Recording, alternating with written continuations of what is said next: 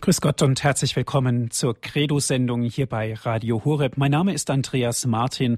Ich freue mich, dass auch Sie heute, liebe Zuhörer, wieder mit dabei sind. Herzliche Grüße auch an alle Zuhörer von Radio Maria. Schön, dass Sie eingeschaltet haben und viele Grüße an alle Zuhörer über DAB Plus, die uns hören über die neue digitale Frequenz hier bei Radio Horeb in unserem deutschlandweiten Programm.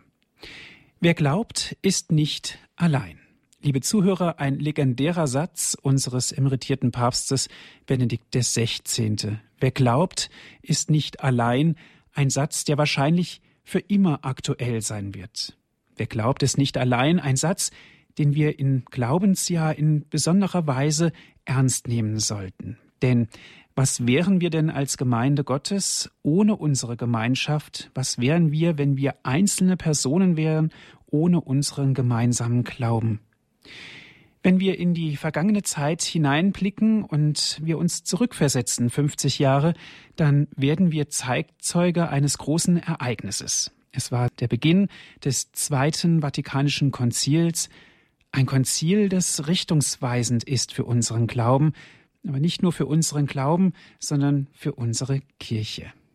Wer glaubt, ist nicht allein. Das ist heute unser Thema unserer Credo-Sendung. Wir beginnen heute eine neue Sendereihe mit Herrn Pfarrer Winfried Abel. Aus Fulda ist er jetzt mit uns verbunden. Er hat einige Gedanken dazu verfasst und wir dürfen heute Abend wieder von seinem Reichtum profitieren. Aus Fulda ist er uns jetzt zugeschaltet. Herr Pfarrer Abel, herzlich willkommen in der Credo-Sendung. Ja, guten Abend, Herr Martin. Herr Pfarrer Abel, ich darf Sie unseren Hörerinnen und Hörern vorstellen. Sie sind 1939 in Fulda geboren, haben dann in der USA studiert und 1964 war dann die Priesterweihe.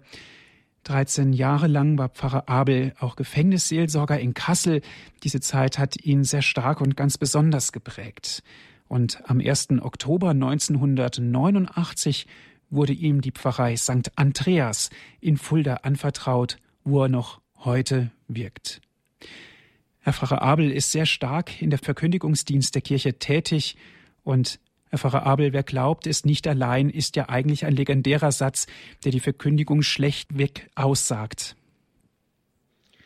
Ja, dieser Satz hat natürlich am heutigen Tag seine ganz besondere Bedeutung, denn Papst Benedikt XVI. hat ihn am Tag seiner Amtseinführung, nämlich am 24. April 2005, in seiner Predigt so erwähnt und geprägt. Und seitdem geht dieser Satz durch die Kirche und wird auch immer für uns eine Art Trost und Hilfe und Richtungsweisung bleiben. Ja, liebe Hörerinnen und Hörer, das tue ich natürlich sehr gerne, auch gerade heute an diesem historischen Tag, wo wir erleben durften, dass der Nachfolger von Papst Benedikt, Papst Franziskus, in sein Amt eingeführt worden ist. Ich habe das eben schon erwähnt. Am 24. April 2005 ist Benedikt XVI. in sein Amt eingeführt worden und da geschah es in derselben Liturgie und in derselben Zeremonie, dass im Verlauf der Feier die Allerheiligen-Litanei gesungen wurde.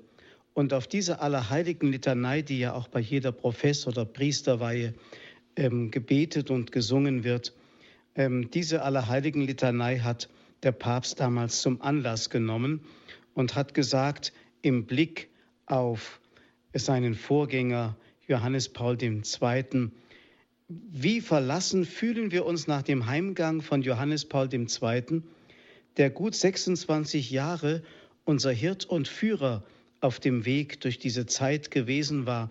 Nun hatte er die Schwelle ins andere Leben ins Geheimnis Gottes hinein überschritten. Aber er ging nicht allein.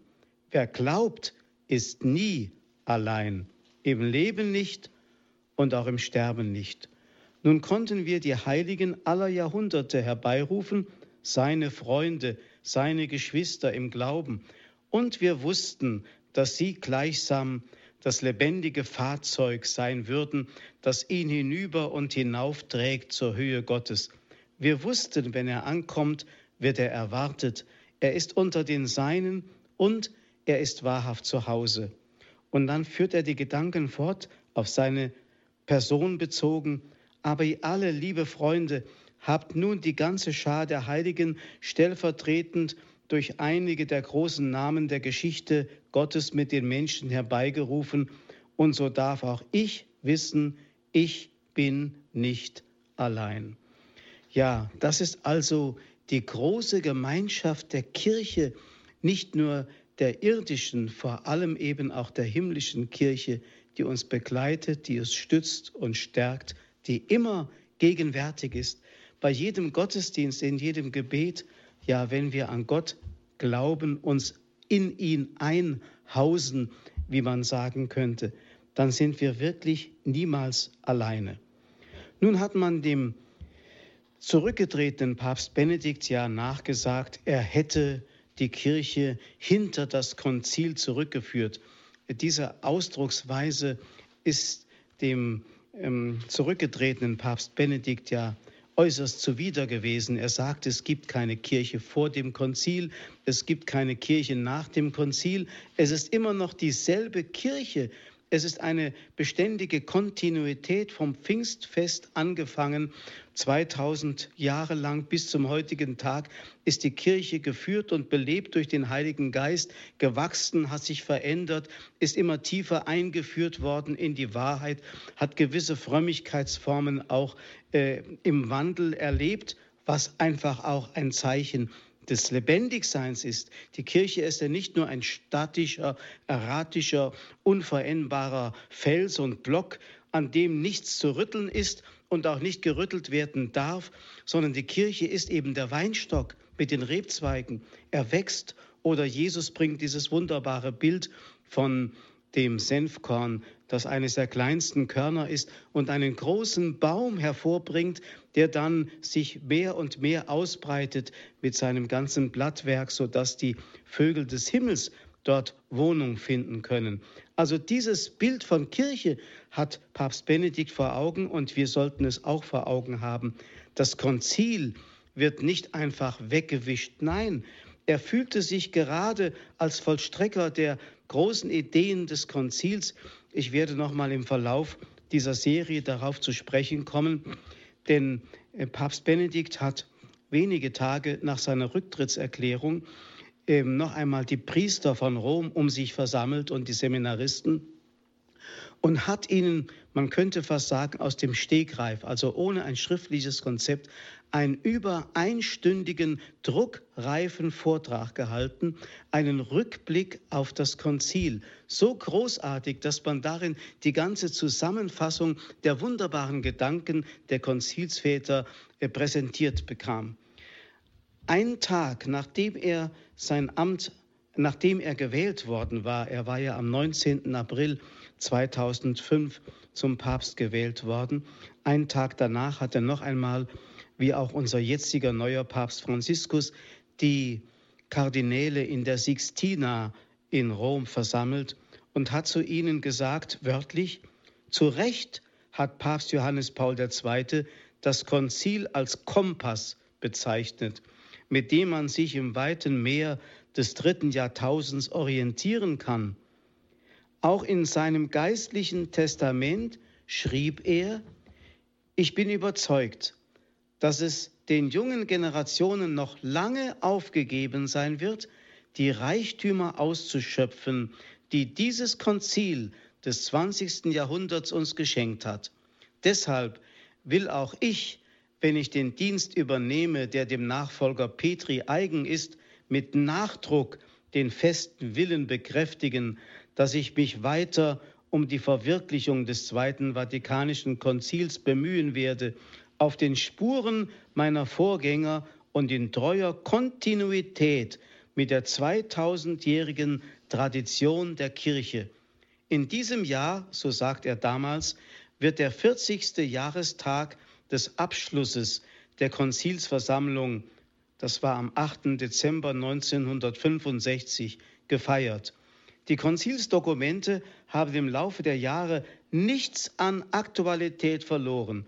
Ihre Lehren erweisen sich sogar als besonders nützlich in Bezug auf die neuen Anliegen der Kirche und der jetzigen globalisierten Gesellschaft. Liebe Hörerinnen und Hörer, wenn ich das so lese, dann wird mir klar, dieser Papst war modern, wie man sich ihn kaum moderner vorstellen kann. Nur nicht im Sinne eines Zeitgeistes, dem es nur auf Veränderung, auf Biegen und Brechen ankommt, ohne zu wissen, wohin die Reise geht.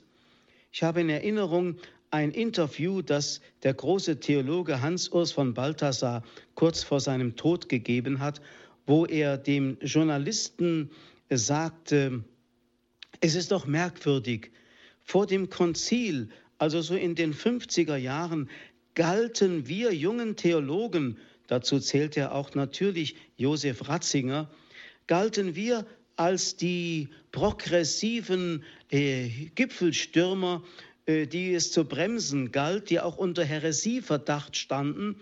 Und heute gelten wir als stock reaktionär und konservativ und dabei haben wir uns doch gar nicht verändert. Das heißt, die Zeit schreitet oft an uns vorbei, die Wahrheit aber bleibt. Und genau auf diese Wahrheit kam es unserem Papst Benedikt an.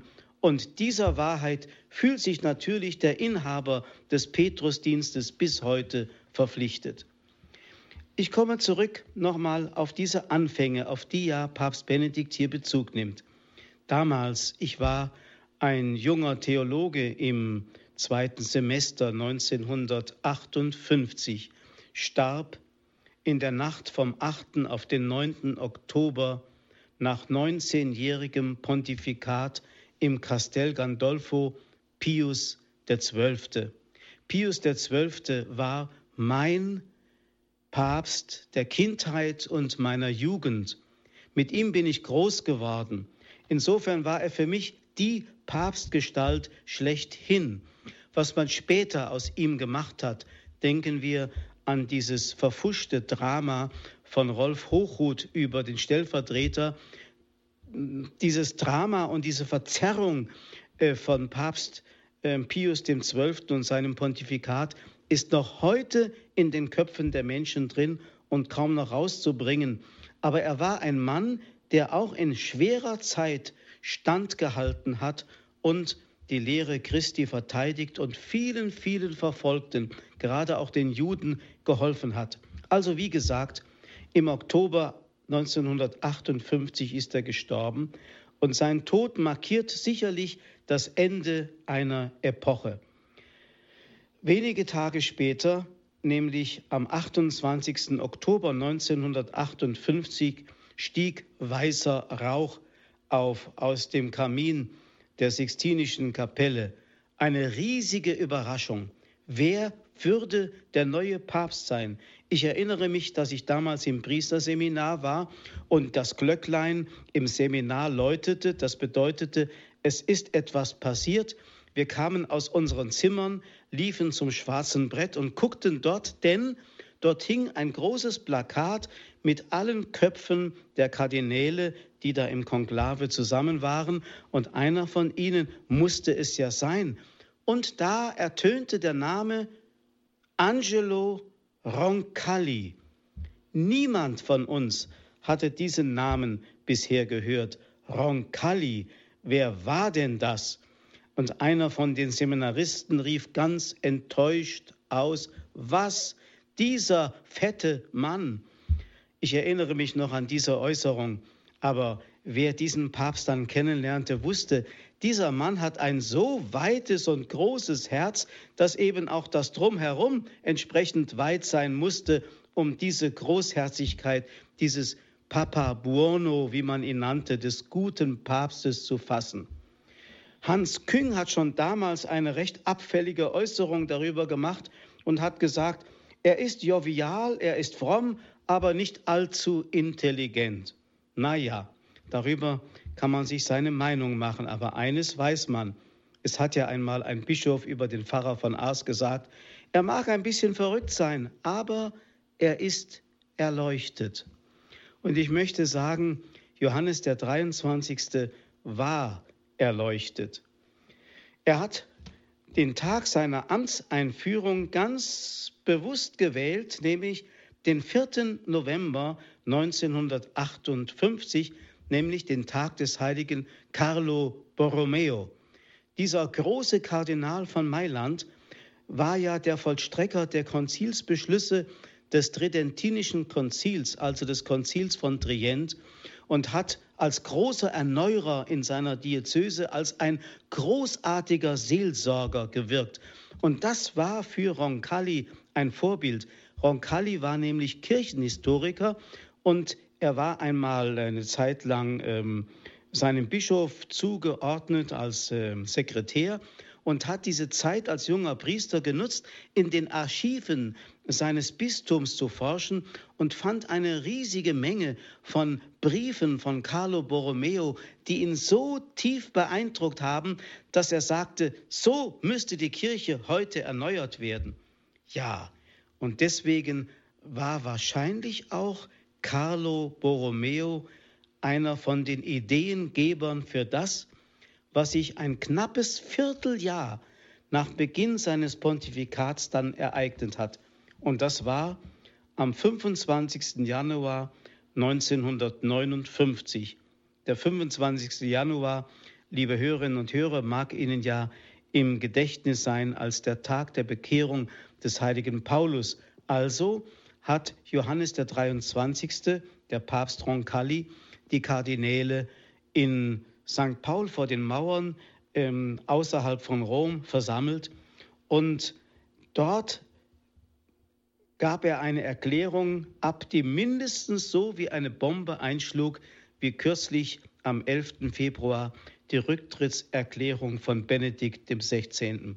Er sagte, geliebte, ehrwürdige Söhne, die heute gefeierte Erinnerung an die Bekehrung des heiligen Paulus lässt uns hier um das Grab des Apostels nahe der berühmten Basilika zusammenkommen.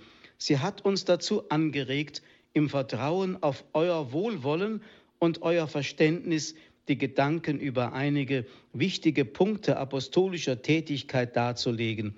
Ehrwürdige Brüder, geliebte Söhne, gewiss ein wenig zitternd vor Bewegung, aber zugleich mit demütiger Entschlossenheit in festem Vorsatz sprechen wir vor euch den Namen und das Vorhaben einer doppelten feierlichen Veranstaltung aus, einer Diözesansynode der Stadt Rom und eines ökumenischen Konzils für die Gesamtkirche. Die Erfahrung, die wir schon früher hinlänglich gemacht haben und die diese drei Monate seit unserer Einführung in den Dienst der Diener Gottes bestätigt und erweitert haben, ermutigt uns, auf die Gnade des Himmels zu vertrauen. Diese Botschaft, diese Ankündigung schlug ein wie eine Bombe. Die Kardinäle waren wie vom Donner gerührt. Und in der ganzen Welt gab es eine große, große äh, Verwunderung und Begeisterung. Jetzt kommt etwas Neues auf uns zu. Die Kirche kommt aus den mittelalterlichen Strukturen heraus und wird sich erneuern. Das Stichwort hieß damals Aggiornamento. Jetzt machen wir mal eine kurze Pause, dann möchte ich dann weiterfahren mit diesen Berichten über die äh, Beginne, den Beginn des, erst, des Zweiten Vatikanischen Konzils und es ist sicherlich eine ganz spannende Geschichte, die nicht irgendein Roncalli mit der Kirche, sondern die der Heilige Geist mit der Kirche in Gang gesetzt hat, die bis heute natürlich noch nicht abgeschlossen ist. Also mal kurze Pause.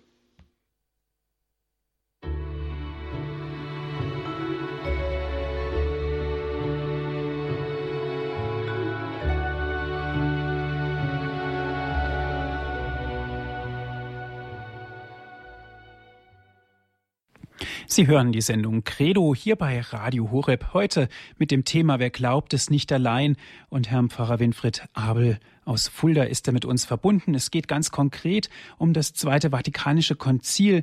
Das Vatikanische Konzil dauerte vom 11. Oktober 1962 bis zum 8. Dezember 1965. Es wurde von Papst Johannes dem 23 mit dem Auftrag zur pastoraler und ökumenischer Erneuerung Aggiornamento einberufen. Weitere Gedanken hören wir nun wieder von Herrn Pfarrer Abel. Liebe Hörerinnen und Hörer, Aggiornamento, das war das Stichwort für das Zweite Vatikanische Konzil. Was heißt das eigentlich? Wörtlich übersetzt etwa Verhäutigung oder wenn man es in der modernen Computersprache ausdrücken wollte, ein Updating der Kirche. Die Kirche muss auf den neuesten Stand gebracht werden. Ja, man könnte vielleicht es nochmals in einem anderen Wort der Computersprache zum Ausdruck bringen, ein Downloading. Es muss etwas vom Himmel herunter downgeloadet werden auf die Erde. Das heißt, die Kirche muss wieder dem Himmel angepasst, aber ähm, den irdischen Verhältnissen entsprechend eine Form bekommen, die der Zeit heute entspricht.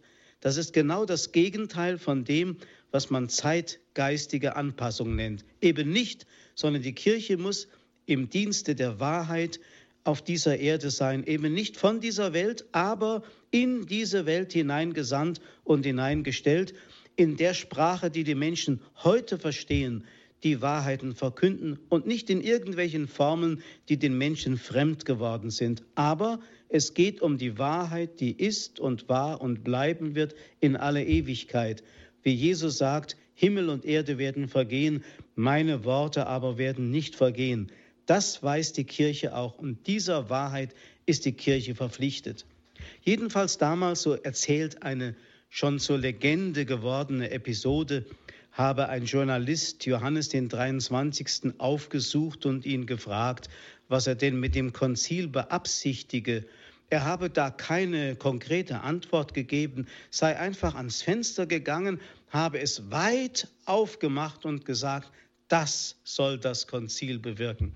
Natürlich haben sofort die Journalisten und die Medien sich über dieses Diktum hergemacht und haben es so gedeutet, klar, die Kirche ist ein muffiger Stall geworden und da muss frische Luft hinein, damit die Kirche sich erneuern kann. Johannes der 23. hat es vielleicht genau umgekehrt gemeint, nämlich die heilige Kirche ist dazu da, hinauszuwirken in die Welt und das Pneuma, den Heiligen Geist, also frische Luft hinaus in die Welt zu pusten. Wenn der heutige Papst Franziskus aus Buenos Aires kommt, dann mag das noch einmal eine Erklärung für diese Episode sein. Denn Buenos Aires heißt frische, günstige Luft. Die Seeleute haben nämlich früher, nachdem die neue Welt entdeckt worden war, dort in Südamerika einen Stützpunkt gehabt und hatten dort die Mutter Gottes verehrt unter dem Titel Santa Maria del Buen Aire, also die Mutter Gottes vom günstigen Wind, damit wieder frischer Wind in die Segeln kommt und die Schiffe den Kurs halten können und unbeschadet ihr Ziel erreichen. Und genau das ist das Bild, das eigentlich Johannes der 23. vor Augen hatte. Die Fenster und Türen müssen aufgerissen werden, damit das Evangelium die Welt erreicht.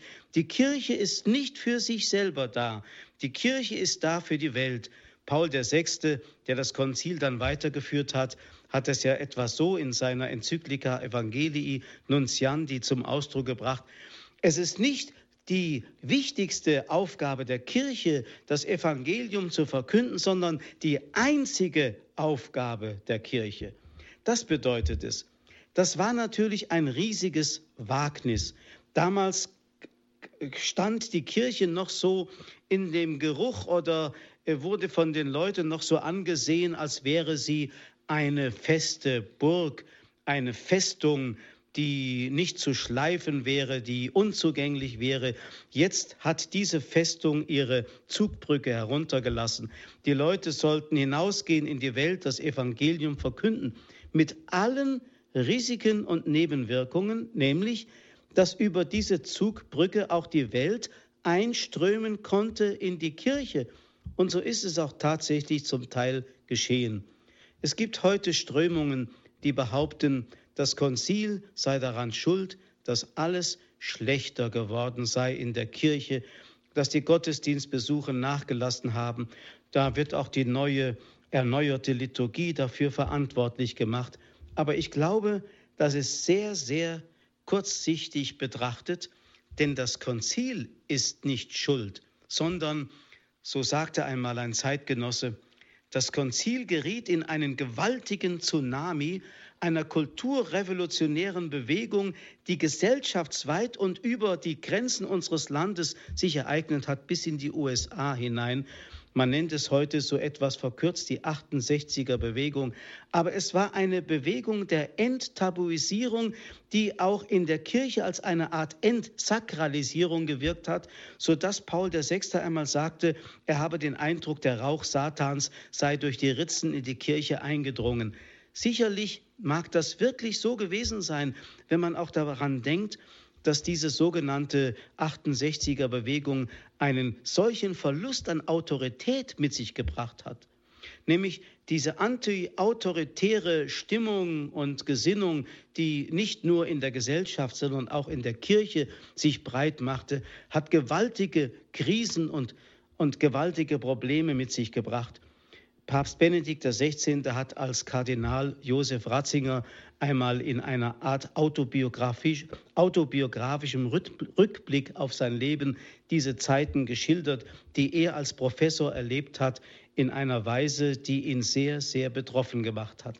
Also wie gesagt, das Konzil geriet in dieses Fahrwasser hinein und deswegen war es wahrscheinlich auch vom Heiligen Geist genauso inszeniert und gewollt, dass in dieser Zeit gewaltigen Umbruchs ein solches Konzil stattfinden sollte, dessen Bedeutung uns wahrscheinlich heute nach 50 Jahren überhaupt noch nicht richtig bewusst ist.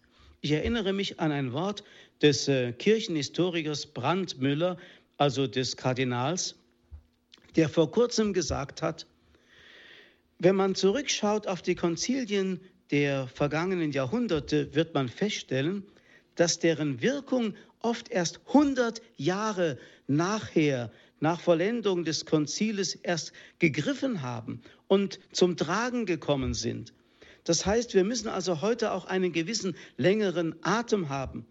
In seinem Rückblick hat Benedikt XVI. kurz nach seiner Rücktrittserklärung, hat er äh, vor den Priestern in Rom gesagt, es gab neben dem Konzil der Väter, die ja dieses diese wunderbaren Texte auch verfasst haben, die in den Konzilskonstitutionen und Konzilserklärungen äh, niedergelegt sind. Neben diesem Konzil der Väter gab es auch ein Konzil der Medien. Und dieses Konzil der Medien hat wesentlich die Mentalität des Volkes Gottes bestimmt, bis heute. Wenn Sie einmal Leute fragen, was sie über das Konzil wissen, dann werden sie viel erzählen über Liturgieveränderung, Volksaltar, äh, Handkommunion und über ähm, die liturgische Sprache, die sich verändert hat, die Volkssprache, das Latein ist abgeschafft und so. Wenn Sie aber die Konzilstexte einmal befragen, steht von alledem überhaupt nichts drin. Das heißt, man hat gewisse Dinge, die man vor dem Konzil in großer Erwartung ähm, dem Konzil als Aufgabe mit auf den Weg geben wollte, hat man nach dem Konzil diese Dinge dem Konzil gewissermaßen angedichtet und sie dann als Früchte des Konzils bezeichnet. Da wäre es gut, wieder einmal, wie unser Papst Benedikt gesagt hat, eine Wiederaufnahme der Lektüre des Konzils vorzunehmen und die Texte einmal wirklich neu zu uns sprechen zu lassen. Das wäre eine wichtige Aufgabe. Aber wir dürfen die Zeiten nicht verteufeln. Schon damals hat Johannes der 23. zur Eröffnung des Konzils, das war ja am 11. Oktober 1962, also drei Jahre nach, der Ankündigung, nach der Ankündigung des Konzils, hat er eine berühmte Predigt gehalten. Diese Predigt ähm, steht unter dem Titel Gaudet Mater Ecclesia. Äh, es frohlockt die Mutterkirche. Und in dieser Predigt hat er einen solchen Optimismus äh, verbreitet. Er war überhaupt ein Mensch, der neben den vielen schlechten Dingen immer erst das Gute gesehen hat.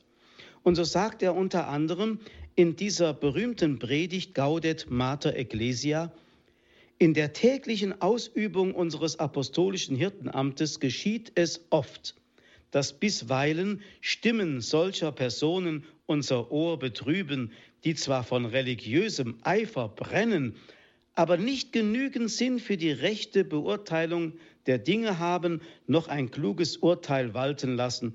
Sie meinen nämlich, in den heutigen Verhältnissen der menschlichen Gesellschaft nur Untergang und Unheil zu erkennen. Sie reden unablässig davon, dass unsere Zeit im Vergleich zur Vergangenheit dauernd zum Schlechteren abgeglitten sei. Sie benehmen sich so, als hätten sie nichts aus der Geschichte gelernt, die eine Lehrmeisterin des Lebens ist. Wir aber sind der Meinung, dass man diesen Unheilspropheten, die lauter verhängnisvolle Ereignisse ankündigen, als stünde das Ende der Welt bevor, entgegentreten muss. Gerade im gegenwärtigen geschichtlichen Augenblick führt uns die göttliche Vorsehung zu einer neuen Ordnung menschlicher Beziehungen und diese werden sich durch die Menschen selbst und weit über ihre eigenen Erwartungen hinaus nach höheren und ungeahnten Plänen vollenden. Und alles, auch die menschlichen Widrigkeiten, geschieht zum Besten der Kirche. Also dieser Optimismus hat den Anfang des Konzils geprägt und auch eine ungeheure Aufbruchstimmung in der Kirche erzeugt. Natürlich gab es dann auch eine Ernüchterung nach dem Konzil, auch schon während des Konziles. Johannes der 23. war beispielsweise überzeugt, dass nach all den Vorbereitungen, ich sagte schon, 1900 1959 war es angekündigt worden im Januar. Drei Jahre später, 1962, ist das Konzil am, äh, am 11. Oktober eröffnet worden. In dieser Zeit hat man viele Dinge vorbereitet, auch inhaltlich. Es wurden verschiedene Schemata zu verschiedenen Themen zusammengestellt von verschiedenen Kommissionen, die gebildet worden waren. Und Johannes der 23. war damals der Meinung, man könne das Konzil in einem kurzen Handstreich, also innerhalb von drei Monaten zu Ende bringen. Da hatte er sich natürlich gewaltig getäuscht, denn die von ihm ausgerufene Diözesansynode der Stadt Rom, die er ja auch am 25. Januar 1959 in St. Paul vor den Mauern äh, angekündigt hatte, die verlief tatsächlich nach einem Muster, das den Konzilsvätern überhaupt nicht passen konnte. Nämlich, da wurden fix und fertige Schemata vorgelesen, darüber abgestimmt und dann ging man nach Hause. Das ließen sich die Konzilsväter so nicht gefallen. Sie sagten, wir sind hierher gekommen, um hier etwas zu erarbeiten und nicht um irgendwelche Dinge abzusegnen, die schon fix und fertig beschlossen sind. Das führte dazu, dass zu Anfang, also in der ersten Session des Konzils, also im Jahre 1962, überhaupt noch kein schriftliches Dokument ähm, als Frucht des Konzils aus den Beratungen hervorging. Nämlich zunächst einmal musste man sich finden, musste man sich kennenlernen, musste man dem Konzil eine bestimmte Ordnung geben. Und da waren es bestimmte Bischöfe, darunter auch Kardinal Frings von Köln, beraten durch einen jungen Professor, der ihm sehr tiefen Eindruck machte, nämlich Josef Ratzinger, der damals Theologieprofessor in Bonn war, die damals diese Art, wie das Konzil angegangen werden sollte, von bestimmten Kurien, Kardinälen einfach vom Tisch wischten. Und damit zunächst einmal eine bestimmte Situation der Ratlosigkeit schafften. Und dann fand man sich gegenseitig und dann fand man auch zu einer Ordnung, sodass man ein Jahr später bei der zweiten Session im Jahre 1963 dann auch richtig an die Arbeit gehen konnte, die natürlich in der Zeit der Unterbrechung des Konzils, also in den Monaten, die zwischen den Sessionen lagen, niemals eigentlich unterbrochen war, denn es war ja immer in den verschiedenen Gruppen und Kreisen gearbeitet worden, damit das Konzil auch fruchtbar beraten konnte. Die erste Frucht des Konzils war dann die Liturgie, Konstitution, die Neuordnung der Liturgie. Aber Johannes der 23. hatte gesagt, die Hauptaufgabe des Konzils liegt darin, das heilige Überlieferungsgut der christlichen Lehre mit wirksameren Methoden zu bewahren und zu erklären. Also nicht eine neue Wahrheit zu verkünden, sondern dieses heilige Gut, das uns anvertraut ist, die Wahrheit Christi treu zu bewahren und weiterzugeben an die Welt. Es geht, so sagt er in seiner berühmten Predigt Gaudet Mater Ecclesia, darum, den Schatz der Wahrheit, den die Kirche von den Vätern ererbt hat, zu bewahren. Zugleich muss die Kirche auch der Gegenwart Rechnung tragen, die neue Umweltbedingungen und neue Lebensverhältnisse geschaffen und dem katholischen Apostolat neue Wege geöffnet hat. Zu diesen neuen Wegen des Apostolats, liebe Hörerinnen und Hörer, gehört ja auch Radio Horeb, gehört das Fernsehen, das sie, die Kirche ja auch benutzt zur Verkündigung. Also all diese Kanäle, die jetzt da sind, die uns die Technik eröffnet hat, um zu den Menschen zu gelangen mit der Botschaft. Denn diese Kanäle gehören ja nicht nur dem Teufel, sondern sollen vor allem eben auch für die Botschaft Christi genutzt werden, um die Herzen der Menschen zu erreichen. Damals hat Johannes der 23. darauf hingewiesen, Gold und Silber haben wir nicht, aber wir haben die geistliche Kraft, die es zu stärken gilt. Vor jedem materiellen, organisatorischen Handeln. Ich erinnere mich an ein Wort von unserem verstorbenen Bischof Düber von Fulda, der gesagt hat, im Blick auf diese Stelle aus der Apostelgeschichte im Kapitel 3, wo Petrus und Johannes dem bettelnden Gelähmten vor der schönen Pforte im Tempel begegneten, sagten, Gold und Silber haben wir nicht, aber was ich habe, das gebe ich dir. Im Namen Jesu steh auf und geh umher. Und Bischof Düber sagte zu dieser Stelle, ja, heute ist es so, dass wir Gold und Silber in Mengen haben, aber nicht mehr die geistliche Vollmacht. Und das ist genau das, was Benedikt XVI. in seiner berühmten Freiburger Rede im Jahre 2011 gemeint hat mit dem, mit dem Titel oder Stichwort Entweltlichung der Kirche. Wir dürfen nicht an Gold und Silber hängen. Wir müssen die Vollmacht des Heiligen Geistes, die uns ja zu Händen ist, die uns angeboten ist von Gott, die müssen wir zum Einsatz bringen. Das wird die Einheit der Kirche schaffen und das wird dem Evangelium Raum und Weg geben in diese Welt hinein. Damals, als das Konzil eröffnet wurde und während der ganzen Konzilszeit waren es ungefähr 2800 Bischöfe aus aller Welt, also eine Versammlung, wie sie die Kirche bis dahin überhaupt noch nie gesehen hatte. Man bedenke Folgendes. Das Erste Vatikanische Konzil das ja 1870 abgebrochen werden musste wegen des Deutsch-Französischen Krieges. Das Erste Vatikanische Konzil hatte Raum im rechten Querschiff des Petersdoms, also in Rom.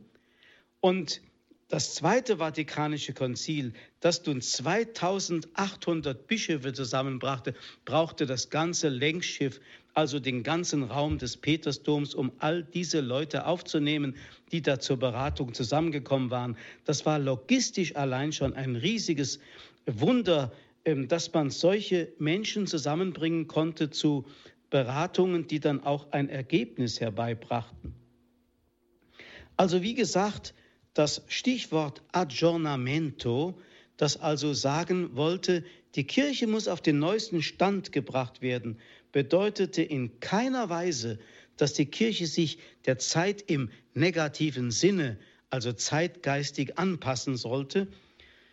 Henri de Lubac, einer der großen Konzilsberater neben Josef Ratzinger und anderen großen Theologen, auch zum Teil aus Frankreich, es hat einmal gesagt, es geht nicht darum, das Christentum den Menschen anzupassen, sondern darum, die Menschen Christus anzupassen.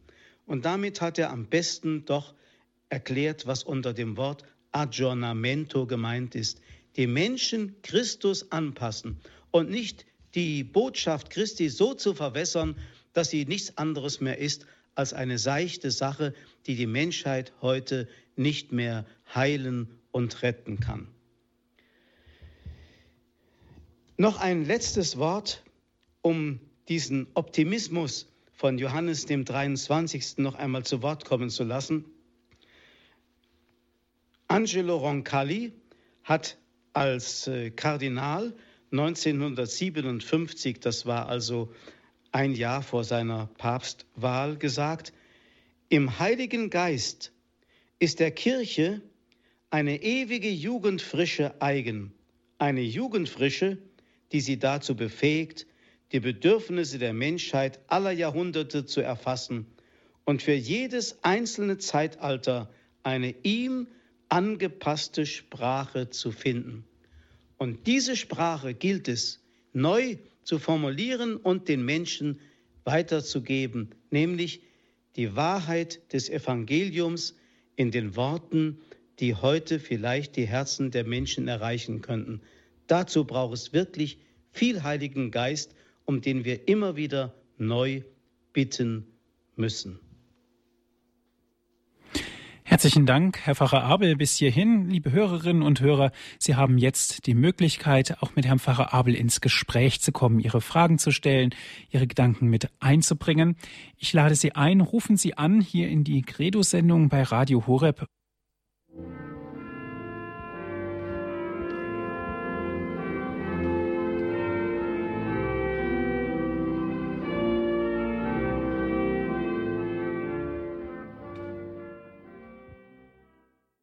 Wer glaubt, ist nie allein. Darum geht es um diesen Satz heute Abend in der Credo-Sendung hier bei Radio Horeb. Mein Name ist Andreas Martin und wir sind im Gespräch jetzt mit Herrn Pfarrer Winfried Abel. Aus Fulda ist er mit uns jetzt verbunden und liebe Hörerinnen und Hörer, ganz konkret geht es um das Zweite Vatikanische Konzil. Pfarrer Abel hat uns ein Stück weit mit hineingenommen in die Entstehungsgeschichte des Zweiten Vatikanischen Konzils und gerne dürfen Sie jetzt auch mitsprechen, Ihre Gedanken auch dazu benennen. Herr Pfarrer Abel, eine erste Hörerin darf ich begrüßen. Sie ruft an aus Essen. Grüß Gott. Grüß Gott. Äh, Im während des äh, Vatikanischen Konzils war ich im Studium und unser Professor für Theologie war mit Kardinal Frings befreundet, sodass er immer neueste Meldungen bekam. Dann war es so, dass äh, die Leute, die Bischöfe und auch die Reporter und die Priester doch ein bisschen diffus war und die ganze Situation, äh, wo erfährt man was. Und durch die Hilfswerke Miseria und Adveniat waren die deutschen Bischöfe in der Welt bekannt. Und dann hatten die Reporter schnell rausbekommen, dass man in der deutschen Nationalkirche, wo die Deutschen sich regelmäßig trafen, Neuigkeiten erfuhr. Und dann stürmten die Reporter dahin und bekamen dann Neuigkeiten und das wurde dann verbreitet. Das war also meine Erfahrung oder meine Berichte über die, das Vatikanische Konzil. Mhm, gut, herzlichen Dank für Ihren Anruf. Ade. Ade. Ja. ja, Herr Pfarrer Abel, da konnten wir sozusagen beste Informationen, Punkt, Spitz auf Knopf, wie man so schön sagt, direkt bekommen durch Beziehungen. Es ist spannend mal zu hören, was Zeitzeugen so erlebt haben. Jeder hat es aus seiner Sicht erlebt. Wir haben es ja auch erlebt. Wir haben Mario von Galli gelesen und Mario von Galli gehört. Er war ja auch einer von diesen Konzilsreportern. Und äh, da gab es unwahrscheinlich interessante Anekdoten, die da erzählt worden sind. Also und dann gab es ja diese Bischöfe, die die sogenannte rheinische Schiene darstellten. Das waren die Deutschen, die Franzosen, die Belgier, die Holländer, die am besten informiert waren. Und deswegen kann man sich vorstellen, dass die Journalisten sich immer dort versammelten, wo diese Leute zusammen waren, weil sie eigentlich mit guten ähm, Ideen in das Konzil hineingegangen sind und schon feste Konzepte hatten, während die anderen, die aus alter Welt kamen, noch gar nicht richtig wussten, um was es eigentlich ging. Herzlichen Dank. Es geht weiter mit Frau Müller. Sie ruft an aus Essen. Grüß Gott, Frau Müller. Ja, grüß Gott, Herr Martin und Pfarrer Abel. Ich bedanke mich für den Gedanken, den ich bisher noch nicht gehört hatte vom Adornamento, dass es nach außen gehen soll. Ich habe es auch immer so verstanden, äh, die Welt in die Kirche hineinlassen. Also das war sehr gut, das werde ich so weitergeben. Ja, ich, ich durfte vier Jahre einem Pfarrer äh, dienen und äh, der 1962 geweiht wurde und aus dieser Stimmung des Konsils eben dieser Aufbruchsstimmung lebte und seinen Dienst tat. Ähm, es, es, ist ja nun so, wir dürfen nicht vergessen, die Armen werden wir immer um, um uns haben. So hat Jesus auch gesagt. Leider ist es so, nicht? dass letztendlich zu wenig geteilt wird. Aber die Schönheit des Glaubens, so wie Papst Benedikt äh, äh, uns doch zuletzt noch sagte, dass wir das bewahren und versuchen, ein Stück Himmel hier auf Erden, also den Himmel herunterzuziehen und durch unser Sein, so wir sind, wie wir sind, äh, er ist leider schon Pfarrer Humann 1998 gestorben, leider mit 61 Jahren und aber äh, er ist letztendlich da und ihnen vorausgegangen, wohin wir unterwegs sind. Aber dieses eben hier auf Erden möglich zu machen, was jetzt äh, Papst Franziskus ja auch ausstrahlt. Es ist ein Geschenk, es ist eine Gabe.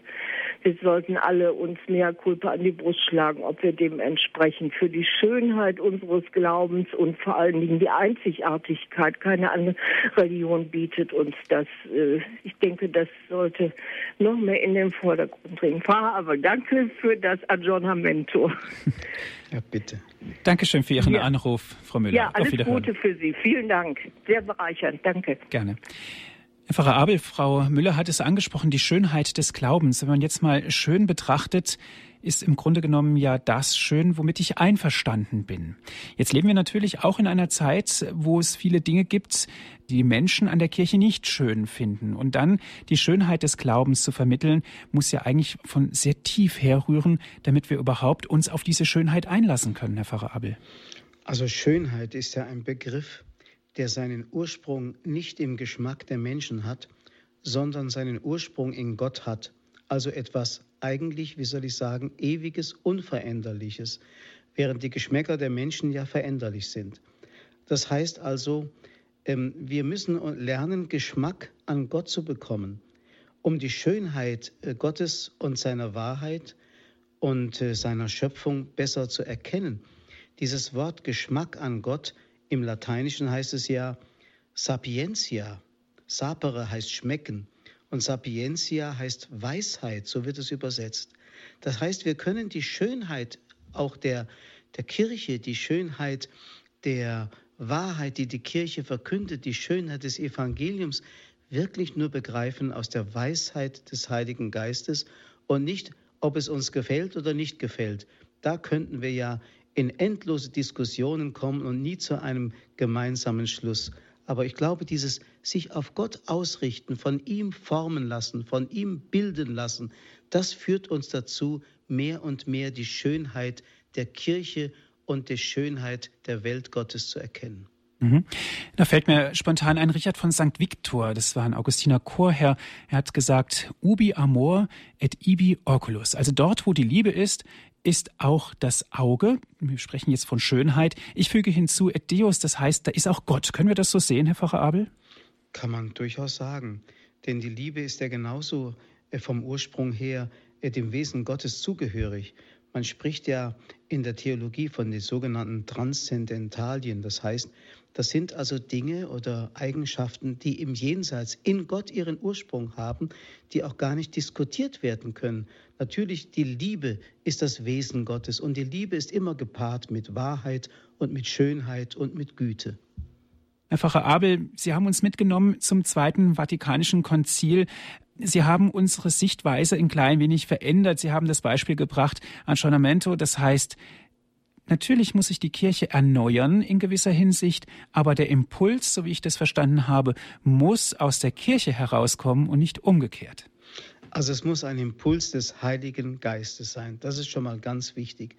Und wenn die Kirche sich nicht aus Heiligem Geist erneuern kann, dann ist alles äußere Reformwerk doch nur im organisatorischen und im, im, im Stückwerkbereich und wird nichts erreichen, um die Menschen wieder in die Kirche hineinzulocken oder sie ähm, die, die Kirche liebenswert zu machen.